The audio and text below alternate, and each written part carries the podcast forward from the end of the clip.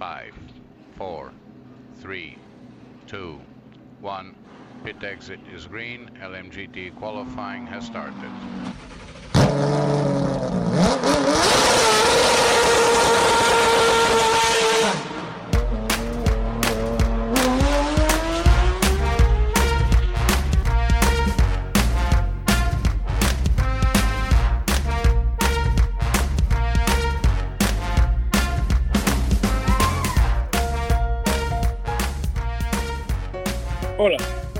Noches. Hoy estamos en un nuevo programa de los Ismaelitas.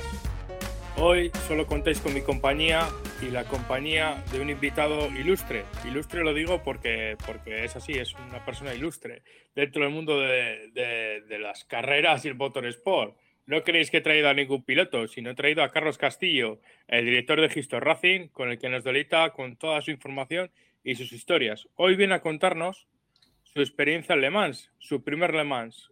Y este año ha sido un año atípico por tema del COVID también, pero bueno, ha habido menos, menos audiencia de público, pero las carreras hemos tenido. Y quiero que me cuente cómo ha sido su, su particular Le Mans de este año y su primer Le Mans. Hola, Carlos Castillo. ¿Qué pasa, Ismael? Oye, ¿cómo ha crecido este podcast, eh? Desde que me preguntaste de cómo se hacía eso de un podcast, fíjate tú, ¿eh? Sí, hemos crecido, no lo sé. Yo, yo la verdad es que tampoco he hecho tantos programas. ¿eh? Isma también ha hecho, el otro Ismael, Ismael Bani Andrés, Eh, sí, fíjate, ¿no? ha hecho un programa que dejamos acordado con Jero y, y le hizo, y luego ha hecho otro programa con, con el más español, con un chico que, que tenemos metido de, de comisario en, en diferentes eh, competiciones. Ah, Pero claro, que es que tú, acuérdate que me preguntaste que eso de un podcast cómo se hacía, fíjate, ¿eh? Y tampoco hace tanto, ¿eh? Así que nada, enhorabuena, a seguir para adelante. Como siempre te he dicho, lo único que le falla a este podcast es el nombre. Pero adem- además, sí, claro, es que cualquiera que lo lea, Ismaelitas, parece que es un podcast de una, de una secta, ¿sabes? De una secta. Entonces, entonces, claro, tenéis que dar más pistas, más pistas de lo que la gente va a escuchar, ¿sabes? Los Ismaelitas del motor, algo así, ¿sabes? Para, para que la gente cuando descubra, pues, pues sepa de qué va, de qué va, ¿sabes? Así que, así que nada, pero os animo a seguir para adelante. Así que nada, enhorabuena. Vale, muchas gracias. Agradece y se agradece tus consejos, porque sin tu ayuda, este podcast no habría salido adelante, la verdad. Y ahora échame a mí la culpa. Ahora échame a mí la culpa. Con mi mujer. Igual. Ay, ya. Bueno, bueno, Carlos, a ver, ¿cómo nació tu idea de ir a Le Mans? ¿Qué te motivó para ir a Le Mans? Y sobre todo, eh, ¿con quién has ido a Le Mans? ¿Cómo te has organizado? Cuéntanos un poco desde el principio, ¿por qué quisiste ir a Le Mans? No, o sea, yo además es una de esas. Es decir, hay una serie de cosas, como todo aficionado al motor, que quieres, que son, que quieres cumplir, ¿no? Como rituales. Entonces, uno de ellos era alemán. La primera vez que yo quise, o sea, la primera vez que, que, que quise ir a alemán, ya como persona consciente, fue, o sea, eh, de niño fue cuando vi la película. De Le Mans, O sea, eh, como, persona humana, digámoslo así. como, Como- como persona humana, claro, no, la primera vez, no, porque yo quedé fascinado, yo estos días, claro, he estado recordando mucho, que por cierto, pues ya haré un par de podcasts sobre Le Mans, uno en, en Histo Racing y otro en Mecánica Pod, con nuestro amigo Gerardo, con los que he ido a, a. Entonces, no, pues yo cuando era niño, eh, los sábados por la tarde, los domingos por la tarde solían poner películas. Y una de las películas que pusieron fue la de Steve McQueen, la de Le Mans. Claro, yo que era un niño de coches, me pongo una película de coches, pues me la- esa película la de ver con la boca abierta, cayéndose me la baba todo el rato. Y desde ese momento quedé prendado por lo, por lo que es Le la magia de Le ¿no? Y ya cuando eres consciente de ello, yo creo que fueron eh, los, en, los 90, ¿no? Cuando entró Peugeot a las, a las 24 horas, en el 91, yo me quedé embobado con ese coche. Y más o menos, pues, pues estás, estás ahí al día de la, de las 24 de Le Mans. Pero cuando en el 98 volaron los Mercedes, ¿sabes? Por, por la recta, nunca mejor dicho, de volar, dije, yo tengo que estar ahí. Yo tengo que ir ahí a. Bueno, pues han pasado 20 años de eso. Y he podido ir a. Entonces, es una cosa que quería hacer. Que quería hacer, lo que no sabía es pues ni cuándo ni cómo. Porque, claro, eh, eh, siempre se van super, o sea, proyectos más, con más envergadura, siempre hay algo que no sé qué, y al final lo vas dejando, lo vas dejando, lo vas dejando, hasta que un día dices, pues ya no. Entonces me acuerdo que Gerardo fue el que me dijo un día, ¿te quieres venir al año que viene a Alemán? 2019. Dije, venga. Porque si no lo hago así con un año vista, pues eh, date cuenta que junio, yo soy fotógrafo de bodas, y junio para mí es temporada alta. Entonces, es raro que es el fin de semana que se celebre Le yo no tenga, yo no tengo un evento. Y dije, bueno, si me lo propongo y tal, puedo eh, guardar ese fin de semana y, no tener evento y, ir a Le Mans. Entonces me dijo que, bueno, pues que venga, que, adelante. Que ese año yo, tú habías ido a Le Mans, ese 2019, con Gerardo, me parece. Sí, sí, efectivamente. El año de la, de la segunda victoria de Toyota número 8. El año de la segunda victoria, el año de la pechitada. Y exactamente, el pechito se pone a adelantar, así, sin conocimiento ni causa. Y, entonces me dijo que, que, los, que los nerdos me iban a coger en su seno, ¿sabes? Que había las pruebas, las pruebas que había que hacer para ser nerdo, yo las había superado con creces. ¿sabes?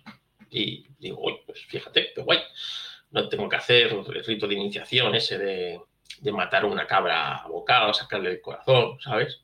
Sacrificarla y entregársela a ellos para que la hagan en barbacoa. Ya directamente, esto sí. Pero claro, con mi suerte, ya se lo dije yo a Gerardo, digo, tú no sabes lo que has hecho. Que yo soy un poco, digamos, eh, eje del mal, ¿sabes? Pero para mí mismo, o sea, no para, o sea, tú sabes que el innombrable, por ejemplo, allá donde va, arrasa con todo. Pues yo triunfa, no, como, la cerveza, triunfa. Triunfa. Yo no, o sea, yo, o sea, eh, yo soy para mí mismo, ¿sabes? Soy una persona que, claro, para los demás, joder, para mí es mi día a día, ¿sabes? Estas cosas me pasan a mí, ¿sabes? Eh, Te retroalimentas, vamos, así. Claro, es decir, tú, o sea, ¿cuál es la fila más lenta del supermercado? En la que yo me pongo, ¿sabes? Es así. ¿Cuál es el yogur caducado? El que yo cojo de estantería. Es así, eso sí, es mi, es mi día. ¿sabes? Yo, ya llevo toda la vida conviviendo con esto.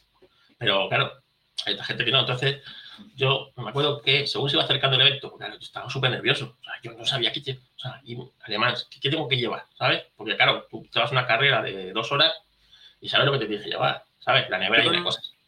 Perdona, Carlos, perdona que haga un inciso. Como veis, aquí los ismaelitas traemos a gente auténtica pasamos de, la marca Hacendado. Aquí traemos gente auténtica para lo bueno y para lo malo. Prosigue, Carlos. Hombre, claro. ¿tú, te crees, tú me ves a mí vestido como Hamilton hoy. Tú me ves a mí vestido como Hamilton hoy. No, no, no. No, pues porque entre otras cosas, tú y yo, si nos vestimos como Hamilton, pareceríamos que en África. Bueno, yo parecería que es verdad. Aquí en África. Solo le faltaba, solo le faltaba la gama de sol, ¿sabes? Ay, Dios mío. Bueno, y, y claro, yo le iba preguntando yo me acuerdo que lo primero le pregunté, ¿qué me compro, Gerardo? ¿Qué me compro? ¿Qué me compro? Y me dijo una silla. Una silla. Y yo tengo en casa. Me voy a llevarla de casa. No es más barato. Una silla plegable, desgraciado. Que pues una silla de, de, gamer ahí, claro, yo digo, una silla con, la, con ruedas ya más racing que esto, ¿sabes? Que la silla esta que tengo aquí ahora mismo, la que, la que doy pistón, ¿sabes? Pues no, no, una silla del decalón, una silla pelusera de estas, ¿sabes? Y, dije, y me la compré. Esto debía ser diciembre, diciembre. Y nada, y luego con Gerardo, tal, no sé qué, y un día me acuerdo que estábamos los dos juntos tomando algo y le dije, todo esto, el coronavirus todavía ni se conocía, ¿sabes? Todavía no había salido China. Y me dije, con mi suerte, Gerardo, con mi suerte, si, si no suspenden de más, todavía me lo recuerda, claro si no suspenden además, vamos bien. Vamos bien. Digo, otra cosa que me tenía que hacer, un seguro médico. Pero, ¿por qué nadie se ha hecho un seguro médico nunca? es que vamos a mal. Digo, pero es que no me conocéis a mí, ¿sabes? O sea, yo me puedo torcer el tobillo bajando de la furgoneta y me, me tenéis que internar allí, ¿sabes? O me tenéis que dar la extrema unción ahí en mitad Oye, ¿te, has hecho, ¿te has hecho un seguro médico para ir a Alemán? Claro, claro. Bueno, Joder. Sí, sí, 12 pavazos, ¿eh? Por cuatro días. Está bien. ¿Sabes? Y más en época de pandemia. No, no, sí, sí, sí me lo dice, sí me lo dice. Para que veas si he ido preparado, ¿eh? La contingencia. No, date cuenta que yo, joder, macho, que yo soy un tío muy torpe. Que yo me rompí, yo me hice, yo me rompí la rodilla jugando a las palas en la playa. O sea, con eso te lo puedo contar todo. Bueno, bueno, tampoco me estás diciendo algo que sea tal, que te lo puedes partir haciendo eso, en un mal apoyo. Sí, mal apoyo. Mal apoyo, claro, de hecho, mal apoyo. Eso sí, me retiré invicto, ¿eh? de mi playa. Bueno, pues, pues ya te digo, entonces ahí pasó. Y de repente, pues claro, 2020 pasó lo que pasó. ¿Qué pasó en 2020? Pues que, lo, vivimos todos y la carrera se celebró en septiembre y sin, y sin público. Así que, así que todo el mundo en el grupo, ¿qué me decía? ¿Por qué, por qué hemos apetido a este? ¿Eh? ¿Quién le ha dejado entrar a este desgraciado al grupo? A la puta calle. A la puta calle este y el que le dejó entrar. Así que yo ya me veía yendo solo con, solo congelado. Pero al final, al final. Dejaste, dejaste helado al grupo. Sí, sí, dejé, lo, lo dejé helados. Y claro, entonces, pero también me respetan, ¿eh? Porque ya saben que si les echo mal de ojo, ojo, ¿eh? No se atreven, no se atreven a llevar a contraria. Porque, porque saber que estas dos cosas, como se juntan. Total, que ya te digo, que este año fue pasando y, yo quería este año, fíjate, yo hasta hasta que, o sea, cuando se iba publicando de que se celebraba en agosto, que yo siempre al final tenía la sospecha de que en último momento, pues, lo harían a puerta cerrada o que por la situación de la pandemia se complicaría y que no, que no íbamos a ir. Pero al final, oye, pues fíjate, se, se, pues, quedó así. Entonces, fuimos mucha menos gente de los que solíamos ir, desde aquí de España. Y, y, bueno, pues oye, pero al final lo hemos disfrutado hemos disfrutado un Le Mans distinto. A mí me hubiera gustado un Le Mans normal, ¿eh? te lo digo. Uno de junio. Una, pregunta, Carlos, eh, para que la gente lo sepa, porque mucha gente no sabe. Que eh, habéis ido en una furgoneta. Sí. Y otra gente, por ejemplo, el grupo ha ido en autocaravana. Hay diferentes medios de transporte, no vamos a empezar aquí como a Barrio Sésamo, ¿no? Pero que tienes varias alternativas para ir a Le Mans. Yo, por ejemplo, uno de los años, en mi, mi primer Le Mans, en 2016, eh, cogí un avión desde Bilbao, me planté en, el Chas de Gol y en los hoteles que hay al lado hice noche en el hotel el viernes y el sábado por la mañana, me parece que era a las 6 y media de la mañana, a 7, cogí un TGV que te dejaba prácticamente, bueno, prácticamente no, te dejaba la estación de Le Mans y solo tienes que coger el, el tranvía y te dejaba la misma puerta del circuito. También un poco del circuito, sí. Ah, hay muchas maneras de montárselo. Y allí tú ves cómo se lo monta. Hay quien va con su. Yo he visto en el camping, por ejemplo, el que va con su Porsche 911, su tienda de campaña de, del de Caldón, ¿sabes? En plan eh, cerrar el vínculo con su coche y su historia y tal. El que va con su furgoneta T1 ahí en plan todo pureta del camping, ¿sabes? con una tienda campaña de esta de tipo tipi, estas cosas, en plan totalmente hippie. Solo le falta la canción de John Lennon, ¿no? La de Imagine. Sí, sí, sí, sí, sí. Pues, luego te sigue una foto, digo, este tú vas ahí a pedirle cosas y te vende lo que sea, ¿sabes? Seguro. Tiene de todo. Y eh, familias enteras, o sea, familias. Nosotros hoy al lado teníamos a un, grupo de franceses que no debían ser muy lejos de donde están y iban con un Citroën Tiburón, eh, en plan, y una montaron una carpa con muy con mucha decoración del motor, ¿sabes? Como muy y eran todos gente mm, bastante, o sea, yo ya soy mayor, pero gente de 50, 60 años y ya te digo, cada uno va como como como quiere, es decir, se lo monta porque Le Mans es una carrera tan especial y tan, digamos, eh, mítica que cada uno se la toma como, la, puede vivir como, como quiera. Como tú dices, se puede ir, yo podía haber ido con mi coche perfectamente y mi tienda de campaña, y, o incluso hay gente que duerme en el parking. Este año nos estaban echando la policía, pero yo sé que hay mucha gente que duerme en los parkings que hay alrededor del circuito que no ni siquiera entran al camping. Cada uno se lo toma como, como puede. como buenamente puedo, efectivamente. Y te voy a hacer una pregunta, Carlos. Cuando el primer instante que estuviste en, a pie de pista o, en la grada, eh, no sé qué día ha sido, me imagino que habrá sido el día de los entrenamientos libres, ¿no? El miércoles. Sí. Miércoles por la noche. Sí. Sí, cuando eh, llegamos, para que te hagas una idea, eran 12 horas de, viaje más o menos. Y llegamos sobre las 7 de la tarde. Y a las 8, 8 y algo ya estábamos en pista. ¿Qué sensación tuviste? Fue, fue espectacular, ¿no? Me imagino. Pues mira, esa la, voy a contar en Historraci porque una de las cosas que he hecho es grabar audios allí dentro, ¿no? In situ. Porque yo creo que nada mejor refleja ese sentimiento que, que en ese instante. Te puedo asegurar que se me pusieron los pelos de gallina porque era como un sueño cumplido. Es decir, estoy aquí, estoy con la historia. ¿vale?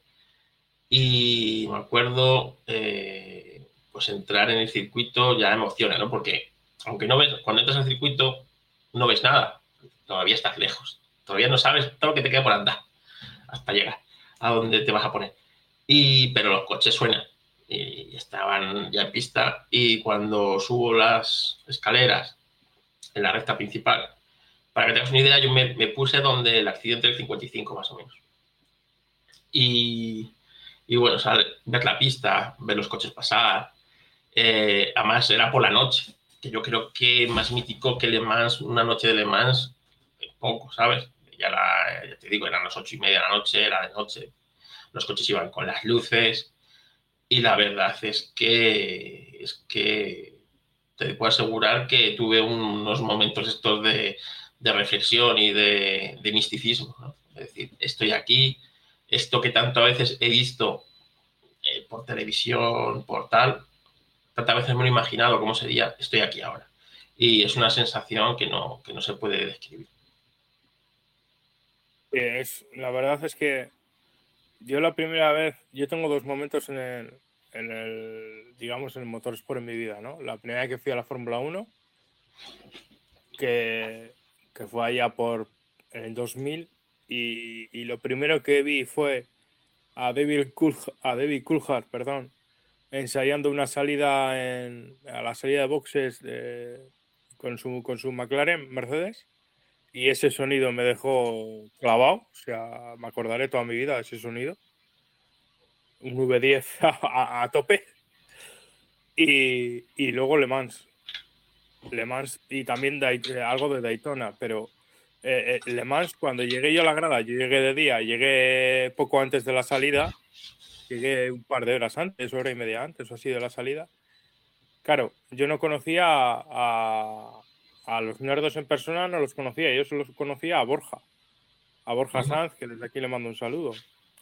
Y, y, claro, llegué allí y me acogieron en su seno, como tú bien has dicho antes, y la verdad es que desde el primer momento me ofrecieron desde todo comida, cerveza, eh, si necesitaba algo, eh, y, lo que me quedó grabado fue el ambiente, o sea, llegar allí y que no había ese elitismo, ¿sabes? O sea, que igual ves más en la Fórmula 1. No, que todo era más en plan familiar. Y bueno, ya la salida, cuando mandan no tiene, sí, sí, no tiene nada que ver con la Fórmula 1, o sea, nada que ver. Ni en el elitismo, ni en la libertad que te da este circuito de irte a un lado y a otro, ni, ni nada. O sea, es, es, es, otra cosa. No, no tiene nada que ver. O sea, yo recomendaría, si alguien está entre ir a un gran premio de Fórmula 1 o a la 24 de Le Mans, que la 24 de Le Mans, esperamos, eh, pero, pero, pero por encima de la Fórmula 1. Que la Fórmula 1, como tú dices, primero que los coches no emocionan y van muy rápido ¿eh? los coches de Fórmula 1 de hoy día, pero no emocionan como estos. Y sobre todo la libertad que te da el circuito de moverte, de, de hacer cosas, ¿sabes? De ver distintas posiciones, eh, distintas curvas, la evolución de los coches, ves cómo cuando, van a tope, como cuando van...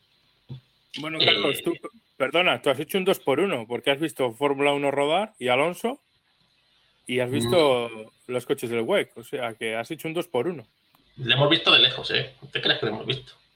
Lo hemos visto de lejos porque estaba muy mal organizado aquello. que ellos estaban muy organizados y necesitaba un, necesitaba un español que organice eso. Porque, pues no, dio una vuelta entera, ¿no? O sea, no llegó a pasar por línea de meta, ¿no? No, pasó, no llegó a pasar por línea de meta porque, claro, estaba toda la gente. Estaba todo aquello, claro, la ceremonia de, de partida. Pero como te estaba diciendo antes, claro, tú llegaste allí de, de nuevas. Yo afortunadamente, como se suspendió esto el año pasado, durante este año sí he podido conocer a los con los que iba a ir, prácticamente con todo. Entonces, eh, pues eso ya está hecho, ¿sabes? No llegas de nuevas y, tienes que convivir durante cinco o seis días con personas que no conoces. Pues ya afortunadamente, aparte de estar ya dos, llevar dos años en el grupo, eh, a Gerardo ya le conocía de antes, pero el resto, pues poco a poco los, los, fui conociendo. Entonces, quieras que no, eh, eso también te, pues te hace el, no sé, el disfrutarlo de otra manera, ¿no? Porque en el fondo yo iba con amigos. Ya está, ¿sabes? Y no es lo mismo cuando vas con amigos que cuando vas con, con extraños. Entonces, pues ahí yo eso ya sí que lo tenía quizás distinto a ti, ya ganado aunque como tú sabes, estas, estas personas son, yo sé, que te acogen, bueno, que me han acogido a mí, pues imagínate o sea, que ya te digo que, que, sin problemas. Y luego con lo que dices de, de lo de Fórmula 1, claro, eh, nos, el día de la carrera tienes que ir muy temprano a coger sitio. Y más este año que, había límite de aforo. Entonces, eh, fuimos a la grada, a, más o menos a donde, se, a donde salía eh, Antonio García con el coro. Llevamos ahí bandera Antonio García, bandera de, Taylor y tal. Y, y, claro, fuimos muy temprano al circuito, sobre las diez y media, once. La salida a las cuatro, ¿eh? Y para colocar la silla, buscar un buen sitio y tal. Y es que había, entonces había bastante cola porque te ponían una pulserita porque en el momento que se llegara al límite de aforo de esa grada, ya no te dejaban pasar más. Entonces, eh, no es como otros años que se colocan las sillas, a lo mejor se quedan dos cuidándolas y el resto están por ahí turnándose, ¿no? Sí, y otra cosa que, que, quería preguntarte, Carlos, para que lo sepa la audiencia, aunque yo lo sé, pero la audiencia que lo sepa. Tú en la grada has podido acceder con refrescos, con bocata, con, con diferentes cosas con Fideuá que fuimos. O sea, con Fideuá, chaval. O sea, con nivel. Ahí no vamos a ir con cualquier cosa. Sí, sí. Eh, pudimos acceder con menos con menos con botella de cristal, que no te dejan acceder dentro del circuito, no te dejan acceder con botella de cristal. Eh, no te deja, o sea, no te pone ningún impedimento en llevar nada. Ya te digo que este año era un poco raro, porque normalmente sabes que hay una feria donde, bueno, pues amenizar tiempo, hay un montón de puestos y de tiendas y también hay un montón de, de conciertos y de tal, ¿no?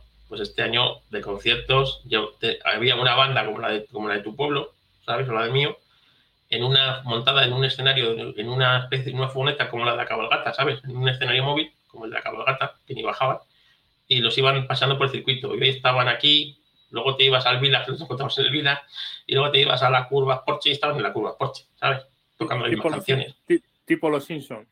Sí, sí, sí, sí. Era lo único, ya ves tú, a mí, que me han dicho que ahí ha tocado News, ha tocado Fran Ferdinand, pues la orquesta, esa bien ser la orquesta del pueblo de, de Le Mans, ¿sabes? Ya miro cuál, ha tocado ahí, el año que Sí, sí, sí, pues ya tú, el año que voy yo, la orquesta del pueblo. Ya, ya está.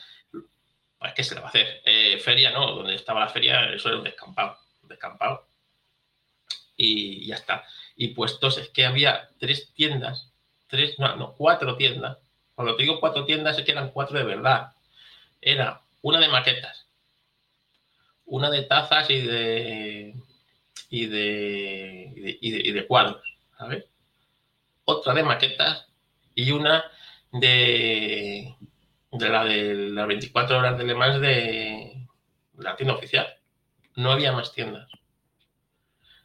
Cosa que también pues me han dicho que era raro, ¿no? Que normalmente suele haber mm, los, además los, estaban cerrados los locales, y, decir, todo esto antes era tienda de todo, y los, y los puestos de comida igual, había cuatro puestos de comida repartidos por el circuito, que te puedes imaginar la cola que había para los puestos y los precios que eran, que eran absurdos. O sea, yo comimos el domingo allí, porque ya se nos habían acabado las provisiones, y un bocadillo de pechuga de pato, pechuga de pato, ¿eh? con una salsa de queso que la estropeaba la pechuga de pato, unas patatas fritas y una Coca-Cola de, de esta de medio litro de PET, pues 20 euros, ¿sabes? O sea, era todo lo que quería, o sea, eh, comer, comida con bebida, o sea, eran 20 euros. sí, a ver, Le Mans sí, en algunas cosas, no es que sea caro, es que es nivel Francia, digámoslo así. No, pero esto era especialmente caro porque además, entre que había poco, tenía que esperar mucho y que, y que más o menos yo creo, yo, yo lo que quiero entender es que eh, lo que les cobra el ACO a esta gente por ponerse este año no ha sido menos que el resto de los años, ¿sabes? Y, había mucha menos gente. Entonces tenían que compensar por otro lado. Entonces, bueno, porque a mí todo el mundo me ha dicho que los precios de otros años no eran estos. Estos eran especialmente caros. Así no, que... no, normalmente suele ser, a ver, sí es cierto que es un poco el saltillo ese caro que notas tú, pues que estás en Francia, digamos así, pero tampoco llega a ser un precio abusivo, ¿sabes? Claro, a mí me han dicho que por 10 pavos podías comer perfectamente un bocadillo o un algo y, tal. Aquí posible. O sea, de hecho, por ejemplo, eh, habían puesto eh, cerca de, la zona de, las tiendas de, las marcas oficiales, cerca de ahí, en una subida, ahora mismo no me acuerdo del sitio exactamente, eh, que era solo de bocadillos de, o de ibéricos, vamos. Y eran sí, de Salamanca, me parece que eran, sí. Sí, y que habían estado en MotoGP y eso y se dedican a eso. Y vamos, los tíos no daban abasto a vender bocatas de jamón. No pues este, este, año no estaba, ¿sabes? Porque me dijeron, sí, aquí se ponían una bocata de jamón y, estaba siempre lleno y tal. Y, bueno, y eso era el precio más o menos, más caro que España, sí, pero tampoco era una diferencia brutal. Y, tal, y eh, ellos han notado que ha habido un aumento de precios. Pues ya, fíjate, por ejemplo, la entrada. La entrada costaba 90 euros la entrada de toda la semana, ¿vale? La del sábado son, son 80 euros, o sea, no te creas que... Pero es que la de hace dos años, la tuya costó lo mismo. Costaría eh, lo mismo, los, los, los 89 euros. Y en la tuya había feria, había conciertos, había muchas más cosas. Claro, había, muchas más, había muchas más actividades, eso sí es cierto a ver, es, normal, Carlos, también, a ver, debemos comprender que, que la situación en la que estamos, o sea, lo, que no es normal es lo que está pasando nuestro país, que al final parece que no, parece que no ha habido COVID directamente. Claro, pero lo que pasa es que, por ejemplo, eh, había muchas menos entradas al circuito, o sea, antes había muchas más entradas al circuito, ahora por el tema del COVID te las es algo que yo no entiendo, ¿no? Es decir, con el COVID lo, lo que evitas es concentraciones de gente entonces, al ser menor en número de entradas al circuito, lo que está haciendo es concentrando más gente entre, o sea, ahí, ¿no? Entonces, no sé, había cosas un poco incomprensibles en ese aspecto. Sí es cierto que te pedían el pasaporte COVID, mm, lo primero, antes de entrar al circuito. Bueno, allí enfrente te lo piden hasta en el McDonald's. Vas a entrar al McDonald's, te lo piden y si no, no entras. Y, y el pasaporte COVID y después ya la entrada pero que al ver, al, haber muchas menos entradas al circuito, pues claro, la concentración de gente en esas entradas y la pues será mucho mayor. Entonces, son cosas así que un poco para mí no se comprende. Es decir, eh, eh, aumentar la distancia, eh, a poner más accesos, no lo sé. Pero pues, son cosas esto de la. Una pregunta, Carlos, te va a parecer una boda, pero, pero no lo es. ¿Dónde llevabas la, la entrada tú? ¿En un bolsillo, colgada del cuello? ¿Dónde lo llevabas? Hombre, en un bolsillo con mi suerte lo hubiera, lo hubiera perdido. No, la llevaba colgada al cuello. Eh, porque una cosa que me dijeron es que me llevara una banda de estas de, que se cuelgan al cuello con, y una de plástico. Porque cuando fui a comprar en la tienda oficial, cuando fui a comprar, bueno, la entrada la llevé impresa de casa. Pero allí en la, en la, entrada te la cambiaban por una entrada la, entrada tipo, ¿no? Que es mucho más bonita para que te recuerdo. Sí, la original, la original. Eh, Y esa tú sabes que tienes un plástico, un plástico que te la, te la cubre entera, que te cuesta 4 euros el plástico. Y cuando, bueno, me voy a comprar el plástico y la cinta oficial, pero ya no tenía, solo tenían cinta, no tenían plástico. Digo, pues vaya tontería, Así que yo me había llevado una de aquí de casa con un plástico que doblando la entrada entraba perfectamente y la llevaba colgado al cuello. Por eso no la perdí en ningún momento.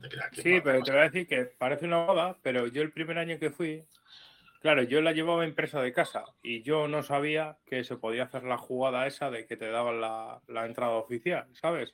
Y claro, la llevaba siempre guardada en la mochila y cada vez que tenía que pasar de un sitio a otro o lo que sea, vaya, la tenía que sacar, enseñarla, que no se me mojara, ¿sabes? Porque te ha cuadrado, por ejemplo, a ti te ha cuadrado lluvia, a mí también me ha cuadrado que, llueve, ¿sabes? Me ha cuadrado que tiempo de lluvia. Sí, sí, y ya te digo que la llevaba ahí. De todas maneras, yo, conociéndome como me conozco, llevaba tres impresas de casa. Pues si acaso perdí alguna, ¿sabes?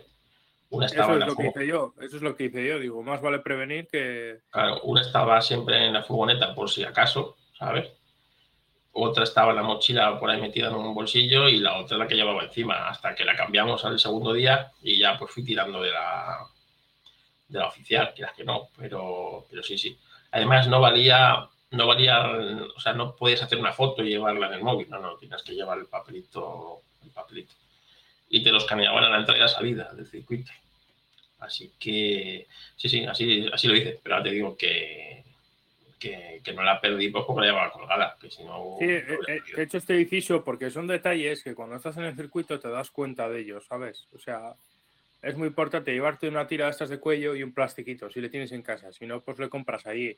Pero son bobaducas que al final acabas juntando muchas bobadas o muchos detalles y al final eh, acaban siendo una gran bola. Esto es un consejo para gente que en un futuro se plantea ir a Le Mans o, a cualquier otra carrera de resistencia, 24 de spa, etcétera. No, y yo qué sé, por ejemplo, el, ver dónde, dónde aparcas, ¿no? O qué camping, en este caso, como, como con los que vamos, lo tienen más que trillado, pues más o menos saben eh, Claro, este camping que se lo habían cogido porque estaba cerca de una entrada que este año estaba, este año estaba cerrada. Entonces tocaba andar un poquito más todavía porque como esta entrada estaba un poco cerrada, pero das una idea del camping, lo teníamos como enfrente a la recta de, a la recta de boxes, por la parte de atrás, es decir, que de las, de las gradas de boxes al camping a lo mejor había 300, 400 metros lineales del, camping, pero había que, había, que, había que dar una vuelta de casi media hora andando, porque la entrada que se creía que ese año, eh, o sea, que, iba a estar abierta, pues no estaba abierta y entonces, pues, pues nada, pues había que entrar por, la, por donde el tranvía, ¿sabes? Una pregunta, Carlos. ¿Has estado en la zona de las chicans, de las últimas chicans? Sí. Y, estuviste en, encima de la puzolana de, que hay del trazado, digámoslo así, que es el, corto. Sí, sí, sí. estuve, eh, he estado en, en, la, línea de, salida, evidentemente, en el puente Dullo, en la parte de abajo Tetreluz, y luego en las curvas Porsche, y por la noche estuvimos en, en Mulsanne, en curva Parecido, ¿Qué te ha parecido la bajada del puente de Dulo? Porque desde casa no se aprecia la pendiente que hay, ¿eh? Es, exactamente, es una de las cosas que me, llamó la atención. Es uno de los sitios que más lo disfruté, porque además ahí pasan los coches muy cerca, te puedes situar a, tres metros, o sea, ahí te separa el muro del, coche prácticamente. El coche viene bastante lanzado después de frenar las dos primeras curvas y pasa el puente eh, de un lob y es todo para abajo. Y eso, eso, hostias, no parece que sea tanta, eh, tanta pendiente. Pero claro, luego te das cuenta la cantidad de escaleras que tienes que subir hasta llegar al puente Dunlop y dices, hostias, es que es verdad, es que hay muchísimo desnivel, muchísimo más del que se aprecia en televisión y tal. Y luego en la parte de abajo, de, cuando ves las S de la, del puente de Dunlop, lo que es la curva de Tetris pues eh, ahí ves muy bien cómo evolucionan los coches y qué coche va mejor y qué coche va peor. Y sobre todo, cuando van apretando el coche, cómo pisan los pianos, cómo, cómo van más, más, más con el cuchillo de los dientes, ¿no? Y sí, sí, eh, es ¿Sabes un sitio donde se aprecia mucho cuando van atacando y, y van a de huelle y, les da igual que el coche se le vaya un poquitín de atrás porque van a muerte? Cuando es en la, en la, en la salida del puente de Dunlop, toda esa zona, y encaran luego la recta del Esmunadiers, la primera recta. Sí, sí, sí. Eh, esa curva mano derecha es una curva totalmente en apoyo que te echa hacia afuera y mucha gente se apoya en el piano o incluso sobrepasa el piano muchas veces. Y, cuando ves a los GTs que cogen ese, los, los LM, los, los Hypercars yo no los he visto, pero he visto los LMP1 y los LMP2. Y ves que pasan muy rápido y por apoyo aerodinámico, pues lo pasan entre comillas fácilmente. Pero los GTs, claro, se tienen que apoyar en el piano sí o sí. Y es una pasada verles ir cambiando de marcha, ver que no levantan, ver que se apoyan, o sea, es una pasada, es precioso verlo. Sí, sí, sobre todo ver la lucha de cuando los coches están muy equilibrados, o sea, muy igualados, ver esos pequeños matices. Ya te digo que en las primeras horas de carrera y en, la Super y todo esto, te puedes, puedes ver realmente eh, qué coche está más afinado, cuál va menos, qué piloto arriesga más oyes cómo cogen los pianos, oyes cómo realmente, no sé, cómo pasa el coche, cómo algunos se, van, ¿no? Y tocan, tocan un poquito brava. Realmente, realmente esas cosas solo las puedes apreciar allí en vivo, no en televisión esas cosas no se aprecian tanto. La verdad es que no. Por ejemplo, los MP1, que yo he tenido la gran suerte de, verlos dos años, eh, cuando cogía los pianos, depende en qué zona del circuito, por la sonoridad, escuchabas antes el piano, sabes que el coche, y se escuchaba, ¿sabes? Y decías, ahí viene. Y luego de repente te pasaba el, Audi o el Porsche o el, Toyota y, oías prácticamente cómo cortaba el viento y el sonido era totalmente diferente. O sea, era una pasada, tío, es una pasada. Sí, sí. Luego, también otra cosa que te quería preguntar es, eh, una vez has estado dentro del circuito, fuera del camping, ¿qué ropa te has llevado? O sea, ¿qué has llevado? Eh, ¿Un pantalón de montaña o un pantalón corto? ¿Te has llevado un poncho, una chaqueta para por la noche? Eh, a ver, yo llevaba... si has llevado la cámara, si, si has llevado una cámara de mano, ¿qué, has hecho? Mira, como era mi primera además, pues no quería, primero, llevarme un exceso de cosas que me, que me fueran incómodas luego y sobre todo aprender. Entonces, de cámara de fotos, tú sabes que yo soy fotógrafo, eh, pero tampoco quería llevarme el equipo de trabajo, ¿sabes? Porque es un coñazo.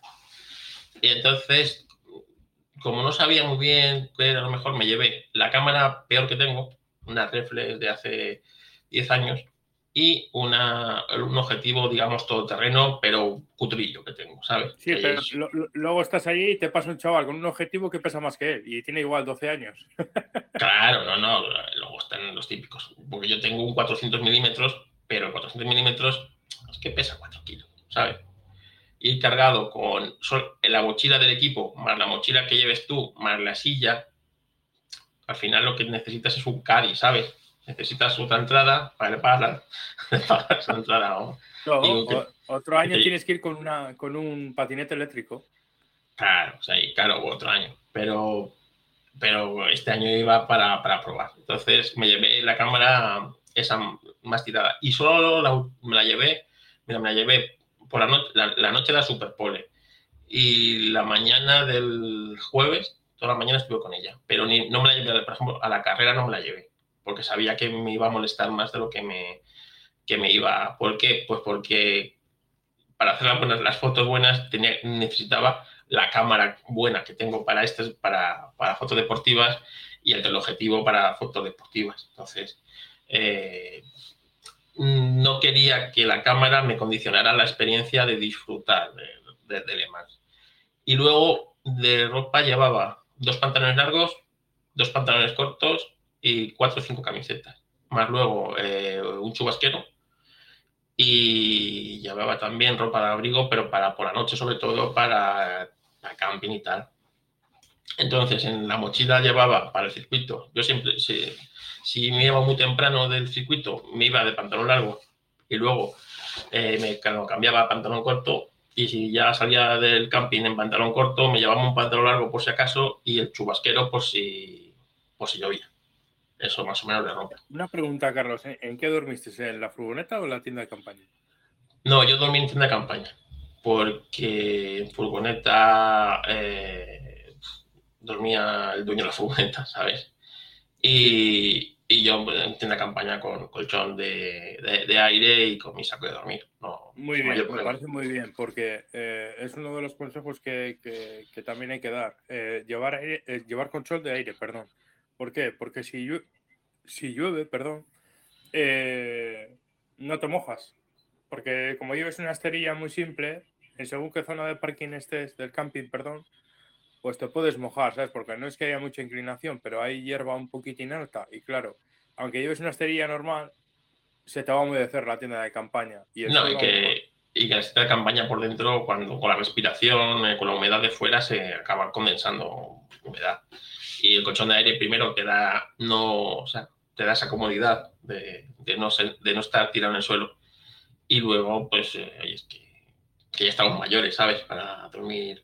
Como, como vi que, en la, por ejemplo, por la noche en la carrera, pues, donde yo, yo, yo, yo madrugué para ver amanecer, y cuando llegué me planté, vi que había gente durmiendo a mi alrededor con dentro del saco de dormir en el circuito, esperando lo mismo que yo, ¿sabes? Claro, claro, cuando salieron vi que eran gente con 20 años. 20 años te puedes tumbar en, dormir en el suelo. A mi edad yo hago eso y me tiene que sacar del circuito la grúa Barragán, ¿sabes? Dímelo a mí que... Que, yo me doy las 24 horas de empalmada, más trayectos.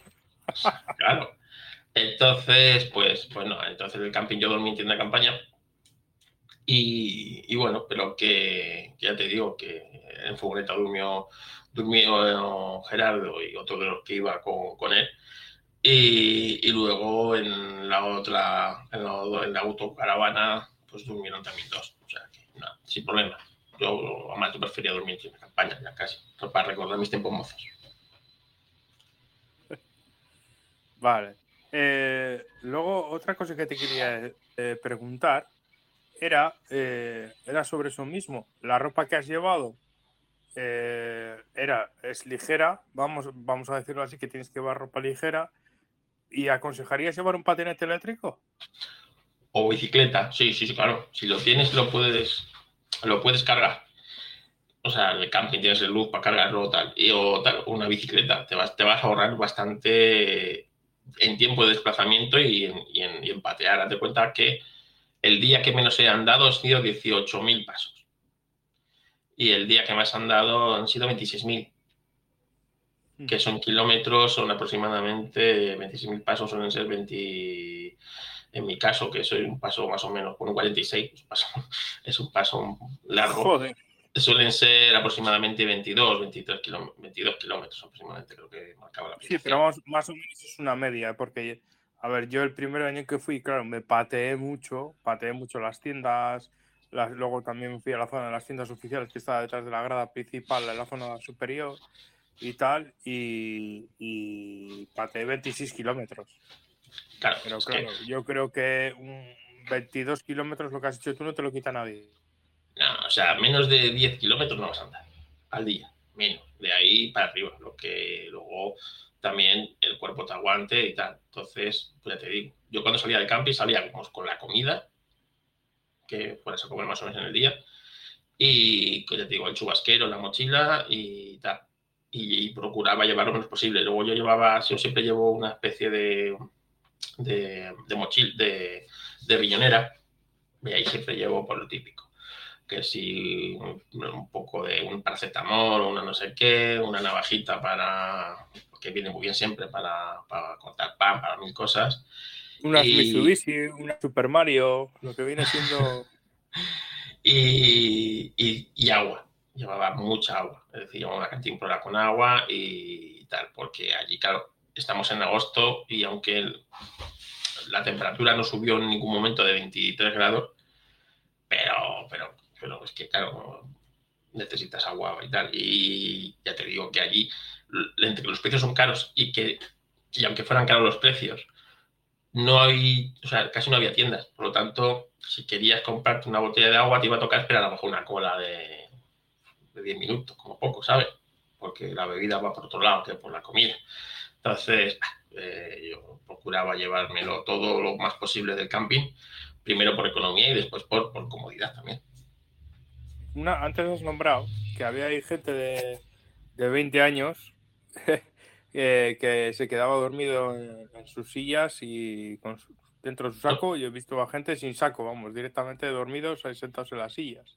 No, no, estos estaban. Yo, yo me puse y, joder, veo dos sacos de estos tipo momia ahí y, y, yo me pongo con las sillas a unos 10 metros de ellos, ¿sabes?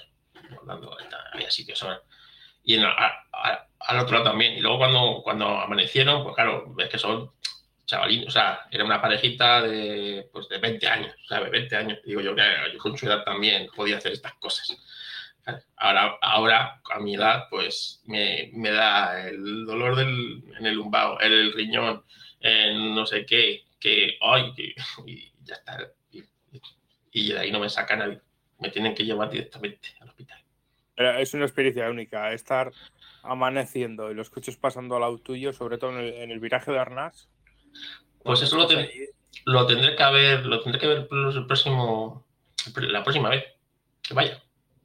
Sí, sí, porque el Virgen Arnás es precioso estar allí. No, no, no, lo de ver amanecer. Ah. ¿Sabes por qué? ¿No te he yo que tengo una suerte loca? Ah, no, no se vio el sol. no. Salió un rayo de sol. Un rayo de sol se veía el puente de Dunlop, los coches al fondo y de repente una nube llegó, se puso una niebla que ya no, ya no se vio el puente de Dunlop. ¿Sabes? Hasta el dirigible de, de aterrizó, no pudo ni seguir volando.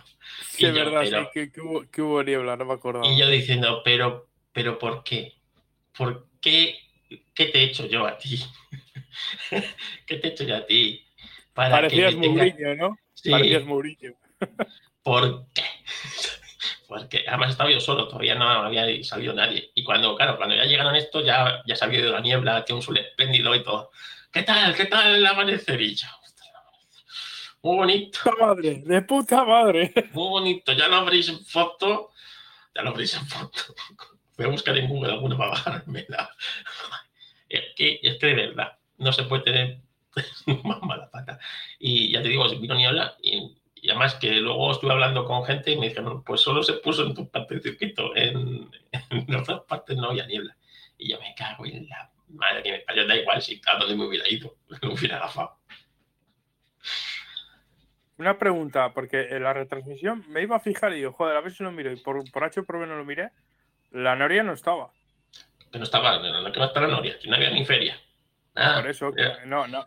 Pero igual, igual la habían, yo qué sé, la habían dejado, yo qué sé. La habían dejado ahí, sí, de adorno. sí, pero no, estaba, no estaba. Por eso que me pareció no verla, pero dije, joder, voy a fijarme bien. Al final, por H. Que no, que no, que no había Noria. Casi mejor, porque si lo mismo me monto una Noria, la tiro, ¿sabes? No, no, no, quita. No había Noria, ni feria. Ni tienes tú, te dejan arriba del todo ahí colgado. Sí, me dejan ahí. Que no cuentes más chistes. que no cuentes más chistes. Porque claro, te puedes imaginar que estuve, de, estuve cuatro días contando chistes de estos muy malo. Y ya digo, esto ya me seguro que me suben ahí. Luego me junté con Luis, ahí del grupo, y que está como yo. Tiene, somos almas gemelas, ¿sabes? Porque también tiene esa misma mala suerte. Porque me acuerdo que estábamos los dos, fue, fue, muy gracioso. Estábamos los dos viendo en la, en la recta de Sunarias. Estábamos ahí y de repente estábamos con las, nuestras sillicas ahí viendo pasar los coches a toda velocidad. ¿Qué viene? Y de repente vienen dos y se ponen delante nuestro, de pie, ¿sabes? y nos, miramos él y yo. ¿Cómo? a ver, repite, repite. Sí, que estábamos ahí en nuestra sillica, ¿sabes? Y había, pues a lo mejor entre la silla y el muro, pues que podía haber cuatro, metros de distancia, ¿vale? Sí. Y vienen dos, así como andando con sus mochilas, y se paran justamente delante nuestro a, a ver la carrera. Pero delante nuestro, ¿sabes? Tapándonos la visión. Y nos miramos Luis y yo y decimos, ¿cuánto mide esta recta? Cinco kilómetros y medio. ¿Y tú te crees que 5 kilómetros y medio se tienen que parar justamente, delante nuestro? Es que no hay, no hay más circuito, no hay más recta, ¿sabes? Parece, parece chiste español de los Sí, sí, sí, pero es que claro, estaban, estaban, los, estaban los otros dos al lado y, nos miraban y nos decían, se tenía que reparar delante vuestro. Claro, claro que sí, claro que sí. Y ya cuando les íbamos a decir algo, ya cogieron y continuaron para adelante, ¿no? Decir, pero coño, es que, es que os falta circuito, chicos, para pararos a ver la carrera delante nuestro. Que así con todo. Así que, así que nada, esperábamos que, que, bien, una experiencia. Yo aconsejaría que, que, no, que no dejéis pasar, que no dejéis pasar. Es que eso, Carlos, a ver, eh, Le Mans, mm, cuando tú estás en circuito y, está transcurriendo a las 24 horas de Le Mans, ¿puedes seguir la carrera al instante? Sí. Por poder, puedes. Puedes. Otra cosa es que no vas. Pues bueno, cada uno hace lo que quiere, pero eh, tienes que vivir la experiencia, comer, reírte con la gente con la que vas, eh, ver el concierto, ver lo que hace la otra gente, ir a comprar maquetas, que en este caso este año ha sido un año transitorio o excepcional, vale, pero que cuando veas ya Le Mans en su pleno apogeo, eh, en su estado normal, digámoslo así, te vas a dar cuenta que, que eso es una experiencia, como tú bien has dicho, o sea, debes de ir a reírte, a hacer paellas con los amigos, eh, tortillas, en mi caso, que, he hecho de bonito y ya se ha hecho famoso, la famosa tortilla de bonito. Eh, o sea, allí es una experiencia total. Y luego encima, si a eso le juntas los coches, que es lo que, a lo que venimos, pues ya es brutal, brutal. Y luego, eh, si tienes la oportunidad de vivir el, el Drive Parade, el de Mans, es precioso. O sea, es, que es una maravilla. Es una cosa que no se te va a olvidar en la vida. Sí, la verdad es que sí. Ya te digo que pude disfrutar. Bueno, espérate, que, no te he contado, no te he contado mejor. Te he contado mejor. Cuenta, cuenta, cuenta, Mari, cuenta. Sí, nos ponemos ahí en la recta, ¿sabes? Entonces eh, nos sentamos, ya te digo, 11 de la mañana, jiji, jaja, ti, ti, ti, eh, estaba la carrera de, no sé, de los había una carrera de coches de esta de, soporte, una especie de la GT3 y... La FAN, me parece. Sí, exactamente. Y tal, bueno, no sé qué, no sé cuánto, va, bien, va. Y tú ves que el cielo se va cerrando, ¿sabes? Estas nubes. Y desde Madrid te mandan fotos del radar. La nube pasa, pero pasa de largo. Yo sé, Hijos de puta, esa nube la he visto yo, la foto esa. Sí, de largo, yo diciendo. Me decía, me decía Gerardo, dicen que pasa de largo yo. Yo me miro y digo, ¿tú sabes hablar de quién está sentado, desgraciado? es algo, está que la nube me huele a mí, ¿sabes? Y dice, ah, que está aquí el rápido, espérate, vamos a virar. Mira, la carrera empezaba a las 4. Pues a las... Fue salir Alonso y llegar Alonso a, hacer el paripés y ya empezaron a caerse las primeras gotas, ¿sabes? Y quedaban dos horas y media para, o dos horas para la carrera. Empezó a llover aquello, macho. Toda la pared lloviendo, toda la puesta de los coches en la. Joder, macho. Es que nos. Coño. ¿Por qué no empieza a llover una hora después de la carrera, sabes? Y hacer la carrera hasta más, más bonita, más emocionante. No, dos horas antes. Yo me empecé a. Claro, te pones el chubasquero, tal, no sé qué. Aún así, pues el agua te entra por todos los lados, porque el chubasquero tapa hasta los de tapa, ¿sabes? la silla pues empieza a coger agua, todo. Ya decidí pasármelo bien y no, y no, que, me daba igual. Pero cayó durante una hora. en ello, sí. Durante una hora y pico, lo que es toda la ceremonia de eh, los coches se ponen en paralelo en la, en, la pista, en aparcar en batería, ¿no? Como antiguamente en la pista, eh, toda la pared de la gente, la llegada de la bandera, ¿sabes? Eh, con los helicópteros, eh, cuando pasaron los, los Rafale con los quemadores ahí por, la línea de, por la línea de meta. Todo eso estaba lloviendo a todo llover. A todo llover, no te puedes ni imaginar. Ya te digo que llevábamos, habíamos hecho fideuá el día de antes y había sobrado, lo metimos en tupper para llevarlo. Mi fideuá estaba aguada.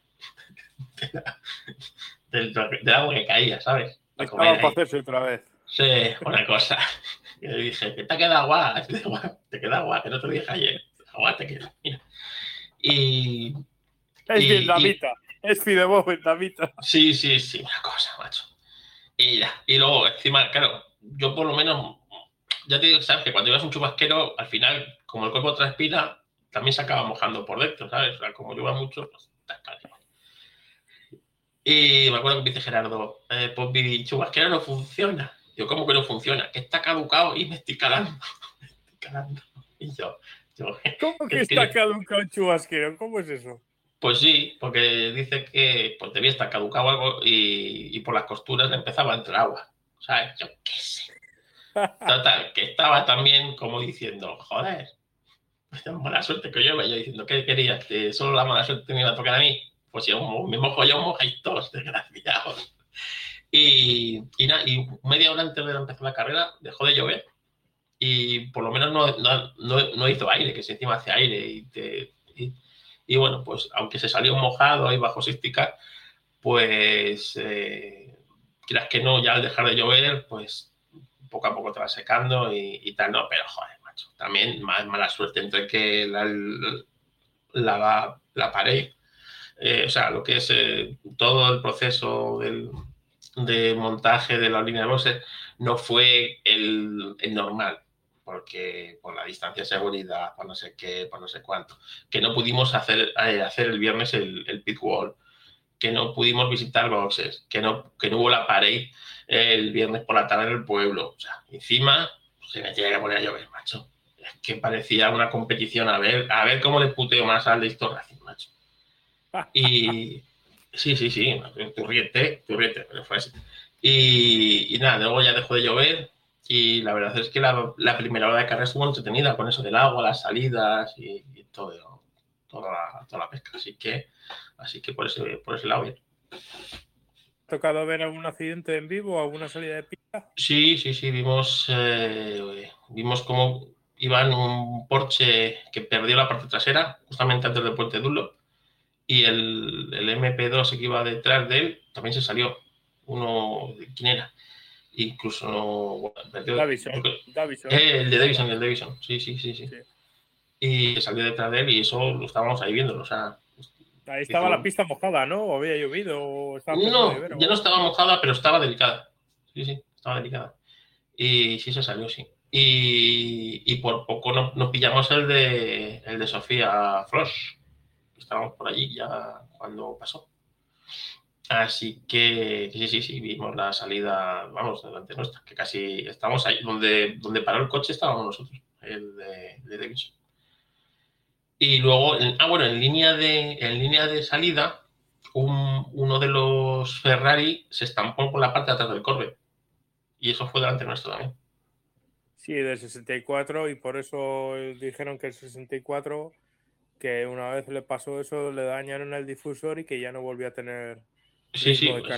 Y es que dejó la pista. Eh, no, en televisión no se vio, pero sí dejó bastante sucio porque él, o sea, fue a frenar el, el, Ferrari y no frenó. Frenó contra la parte de la trasera.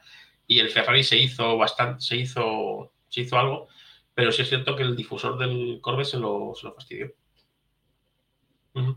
Por cierto, ¿cómo sonaba el Corvette? Eh? Qué, bueno, qué bien suena ese coche. Sí, sonaba el motor V8, o sea, sonaba como los V8 antiguos, no creo. Sí, sí, sonaba muy gordo y muy distinto de los de los Ferrari. Los Ferrari sonaban muy bien, ¿eh? Incluso tenían como la descarga. ¿Te acuerdas la descarga que tenían en el turbo los coches hace unos años? El ¿Y que, el Ferrari te, suena bien y el Porsche no. Porsche no me sonaba tan bien como el Ferrari y el, sobre todo el Corvette. El Corvette es, funcionaba brutal. pero el que pues mejor yo lo hablé, me parece, con Carlos Olide. Sí. Con Olide, no con, no sé si Álvaro o alguno algún compañero de, los Nermans, que le dije, joder, cuando, cuando yo volví en 2019, eh, digo, joder, el Porsche suena a Ferrari, el típico sonido de Ferrari le subiendo vueltas fino y bonito. Y digo, y el Ferrari al meter el turbo, ¿sabes? El motor turbo, digo, joder, Ferrari ha perdido el, sonido, su encanto del, sonido Ferrari, digamos así, del motor. Pues el Ferrari, el Ferrari sonaba muy bien, muy, muy a coche, que a, sonidos que hacía mucho tiempo que, no, escuchaba. Y sí, pero no suena a Ferrari. No suena al Ferrari clásico, digámoslo así. No, pero suena, evidentemente, pero suena, son, suena muy bien, de verdad. ¿eh? Y el que, el que a mí, el que más me gustaba el sonido, no te vas a creer cuál es. idea. Venga, dime uno. ¿El Toyota? ¿Por el? Nah, el Toyota, el Toyota, el Toyota va, va como. O sea, no va ni apretado ese coche. Tú ves que todos los coches petardean menos el Toyota. El Toyota ni petardea de cómo va el coche. No va Bueno, apretado para eso, nada. eh, eh, eh, cuando, cuando escuchabas a los LMP1, estaban los tres. El que más me sonaba a mí, o sea, el que más me gustaba a mí era el Porsche. Porque digámoslo así, que era, sonaba al motor gasolina un atmosférico, pero se notaba que la parte híbrida le ayudaba. Y sin embargo, tanto Audi como Toyota sonaba el motor, pero muy poquitín en comparación al, al Porsche. Nada, es- o sea, el Toyota suena bien, pero, pero ni petardea ni tal. El Bueno, pues Glickenhaus, macho. el Glickenhaus, sí. El Glickenhaus, Pero comentaron que hay uno que sonaba diferente al otro. sí. El, el del número, el número más, el que tenía el número más bajo, el que quedó, el que quedó cuarto, T08, sí, T08. Ese sonaba muy, o sea, pero gordísimo, ¿eh? Sonaba genial. Y, y el, el más bonito de todos, y por la noche, es que, es, que parecía que venía un, un, un 917 o un, o un Ferrari P4, ¿sabes? Con esos faros al que tenía totalmente Sí. distinto. En- a mí ese coche me- es que me dejó loco, me enamoró y sonaba, mm, pero que muy bien, pero que muy bien. O sea, el- bonito es poco como sonaba ese coche. Mira, me has hecho un descubrimiento que creía Sí. que había escuchado todo, eh, escuchando a los diferentes compañeros, a lo- al, al podcast hermano GPK y los que estuvieron hablando de la carrera, tanto Sergio como Charlie como el eh, sí, comentaron que sonaba diferente, pero claro, al Sí, sí, sonaba diferente. pues, Uno sonaba, pues, eh, no. Este, como te digo, este el, sonaba muy gordo y iba muy bien. Además, tú veías que el coche en curva lenta no iba tan bien, que era donde perdían todo el tiempo, yo creo. En, cuando, en las enlazadas veías que no iba tan bien en curva lenta, pero, pero ojo, eh, cómo iba el coche luego en recta y entrando, o sea, ese coche, a nada que le empiecen a evolucionar un poquito, ojo, eh, puede poner aprietos a, a- a más de uno. Y luego, eh, que, es que sonaba muy bien. Es que sonaba muy bien ese coche. Aparte de la estética, que a mí me, es el que más me gustaba, pero es que sonaba muy bien. Pine en persona engaña el color, ¿eh? Es mucho más atractivo en persona que, Sí, y, que, y- que por la televisión, la verdad. sí, y también, también suena bien, pero, pero claro, eh, no es tan bonito como el, el Glickenhaus. Y, y bueno, pues eh, Alpine había desplegado mucho, ¿eh? Mucho, mucho, o sea, eh, mucho publicidad tenía, sí, sí, sí, tenía bastante, mucha gente con, con banderitas de, de, de Alpine y, muchas cosas. Alpine no, Alpine, Alpine. Ya, Alpine, ¿eh? Sí, señor. Bueno, por último, ¿quieres añadir algo más sobre Le Mans? Pues que no dejéis la oportunidad de, si podéis ir, que sin, no dejéis de ir, si podéis, porque, porque no vais a arrepentir. Yo ya estoy esperando la siguiente edición a ver si podéis. Y la 2023 esa no me la que gustaría perderme. Que es el centenario, ¿sabes? Así que a pesar de que yo he ido a una de las peores, no es la peor, ¿no? Porque la de 36 no se celebró, esa es peor. La de 2020 no tuvo público, esa fue peor, ¿sabes? Pero si La yo no sé de qué 50. te quejas, tío. Mira, has visto ganar al primer hipercar de la historia. Y segundo, Y has visto rodar a, rodar a un, a un- a un Fórmula 1 por Le Mans y encima a Fernando Alonso. ¿Qué más quieres, tío? Claro, y he visto ganar un argentino, ¿eh? Fíjate. ¿Quién lo iba a decir? A Pechete. Hostia, eh, eso sí que es duro, ¿eh? Pechito. Oye, ¿cuándo van a coger? ¿Cuándo- Hay muchos argentinos escuchando este podcast. Yo sepa ninguno, pero, eh, Pero esta vamos se- a ver. este fin de semana nadie lo ha dicho. O sea, sí se ha comentado, pero nadie se ha percatado de ello. Que ha ganado Pechito Le Mans y Esteban Guerrieri en, en el TCR. Yo es que soy muy del turismo carretera. Y, pero que este Pechito es porque su padre era, era Pecho, Pecho López. Y Pechito es el hijo, pues Pechito. Pero esto- esta tradición tiene que acabarse. que va a ser el hijo de Pechito? Pechín. No sé, Pechete. si tú eres como un doble, tú eres como un doble agente, siempre estás con los argentinos. Sí, yo sí, yo soy. Es que, tío, es un país, o sea, es que tiene una afición al motor acojonante. Ya me gustaría a mí que aquí en España hubiera la mitad de esa afición, tío. La mitad de esa afición, tener la mitad de ese circuito... Carlos, perdona que te interrumpa. Yo creo que es en todos los deportes que los sudamericanos en general, no se puede generalizar, ¿eh? pero en general, eh, todo deporte que hacen, tanto el fútbol como otros deportes, lo viven de una manera bestial. Y quizá aquí no somos tan calientes como, como ellos. Pero yo veo el, el, motor y joder, macho, es que tienen un montón de circuitos, un montón de categorías, un montón de, un montón de cosas que aquí es que ni, ni, las, ni las. Bueno, aquí el otro miembro del programa, Ismael Bani Andrés, es un aficionado de, turismo carretera, ¿eh? suele ver ah. muchísimas carreras. Ya somos tres. Yo conozco uno, que soy yo, otro que, que entrará al post y ya el tres tenemos en toda España. Vale, Carlos, eh, por último ya cerramos la página de Alemán y nos puedes contar qué tendremos en el próximo o en los próximos podcasts de Gisto Racing o cuál ha sido el último, pues porque yo estoy fuera de casa y no sé cuál ha sido el último. El último ha sido un off topic, de, bueno, como estaba preparando lo de Le Mans, pues un estado más o menos, hablo de varias cosas, no, es un, es un, no tiene un sentido. Pero el próximo va a ser sobre Le Mans, no solo mi, mi viaje a Le Mans, sino un poco de historia de Le Mans y sobre todo la visita al museo, que la grabé y, bueno, pues puede estar interesante. Y en el Mecánica Pod vamos a hablar de, cómo ir a Le Mans, ¿sabes? Así que, así que. ¿Cómo montártelo? ¿Cómo montártelo? Sí, más o menos. ¿Cómo ir a Le Mans? Vamos a resolver dudas que tiene la gente. Y, y bueno, y realmente también pues, tenemos algo de como pues eso, museo y esas cosas. Que ya te digo que ya allí grabé bastantes audios. ¿eh? Tengo, que, tengo que colocarlos y tal. Puede, estar muy interesante. Y luego continuaremos con la segunda parte del turismo carretera en otro, en otro, en otro podcast. Y a ver si antes de fin de año tengo el podcast de Nigel Mansell con Iván Vicario. Así que, se presentan unos historias interesantes próximamente. Sí, que quiero que hables de, mi, de uno de los Fórmula 1 que desde casi desde que tenía uso de razón se me quedó grabado en la retina el famoso Williams con la publicidad de Camel, el amarillo, blanco y azul también, publicidad de Canon también, el alero trasero. Bueno, pues ese, mira, te voy a contar un secreto. Te voy a contar Tú sabes que hay un podcast que se llama eh, El Septicast.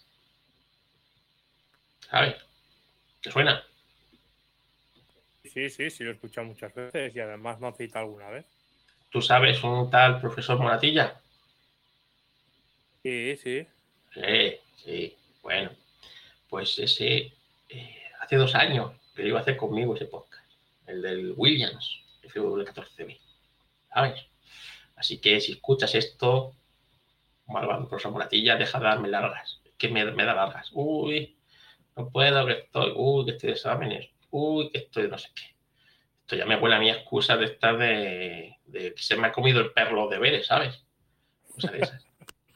Así que, así que a ver si le cojo de las orejas. Un día me va a, me, me plantar en su casa y decir, venga, vamos a grabar eso hoy, que hoy no tienes excusa. No tienes excusa, pirata. Así que sí, sí, ese, ese podcast también es muy mítico, que ese coche es uno de los coches, yo creo, favoritos de muchísima gente. Vale, Carlos. Bueno, pues si no quieres añadir nada más, eh, cerramos el programa. Lo último que quiero, quiero añadir es que en el próximo programa de, los Ismailitas tendremos a, Alejandro Lucena, donde nos hablará eh, de quién es el team manager de, Alpine, David Privio, que proviene de, de MotoGP, de, las de, los coches cojos. Así, de Cojos, Así le Sí.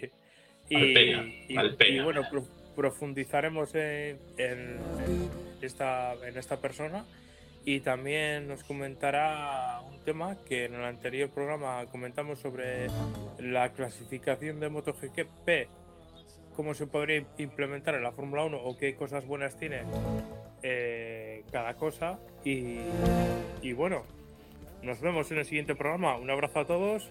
Recordad que nos podéis descargar las diferentes plataformas como Anchor, como Evox, etcétera.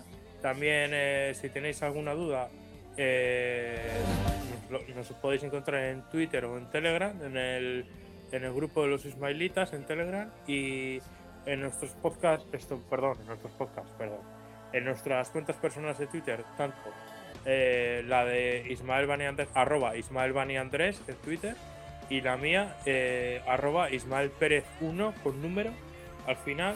Y, y, bueno, esto ha sido por todo, todo por hoy. Venga, un abrazo amigos, nos vemos. Hasta luego. Chao, chao. chao.